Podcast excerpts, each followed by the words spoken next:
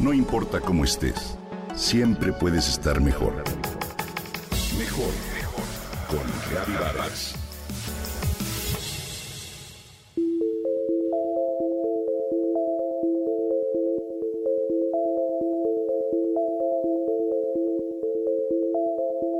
¿Alguna vez has dado mayor importancia a los deseos y necesidades de los demás y por eso has dejado de lado los tuyos? Con frecuencia idealizamos a las demás personas e intentamos satisfacer sus deseos con la premisa de que si lo hacemos conseguiremos nuestra propia felicidad a costa de la de los demás. Hoy te explico por qué sucede esto y cómo se llama.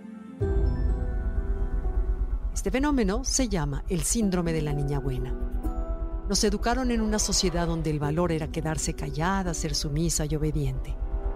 La sociedad esperaba que fuéramos cuidadoras, madres, trabajadoras sin descanso alguno.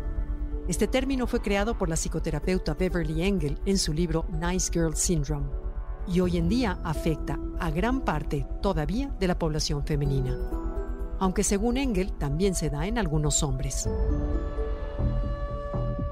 Durante la infancia, el carácter obediente y complaciente merece el reconocimiento de sus papás y de sus tíos y los abuelos.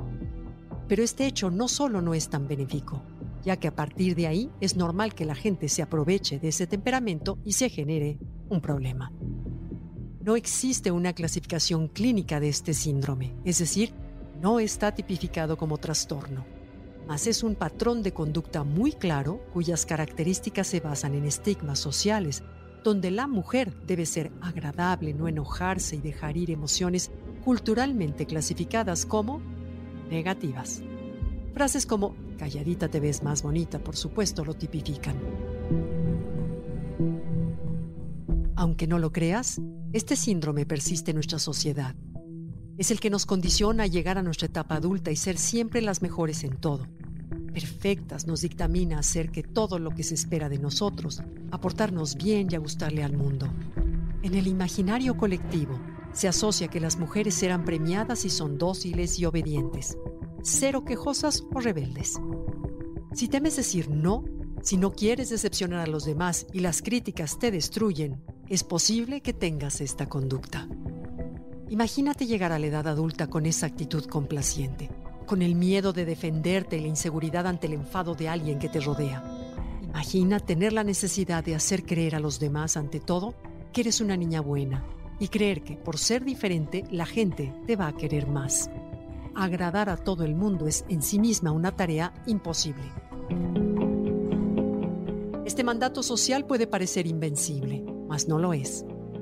Lo ideal para salir de esta dinámica es primero que nada identificarte, empezar a aceptarte tal y como eres y ser consciente de la situación y dejar de autoexigirte o regañarte a ti misma.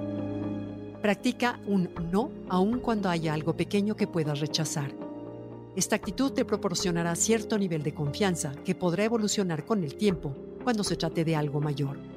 Visualiza sobre todo que los sentimientos de los demás no son tu responsabilidad. Refuerza tu autenticidad y una actitud mucho más honesta y valiente. Olvídate de las máscaras y los esfuerzos por mantenerte siempre sonriente. Si tienes ganas de llorar, hazlo. Si tienes ganas de gritar, hazlo. No obedezcas, cuestiona. No te quedes callada, alza la voz y da tu opinión. No reprimas tus necesidades o emociones, pues la contención emocional te hará sufrir. Por supuesto, todo lo anterior con buen modo.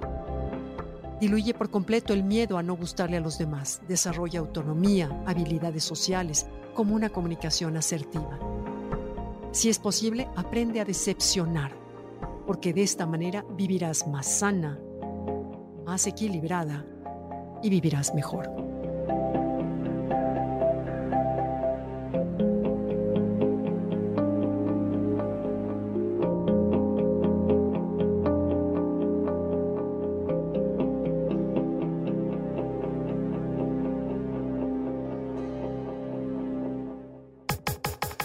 Comenta y comparte a través de Twitter.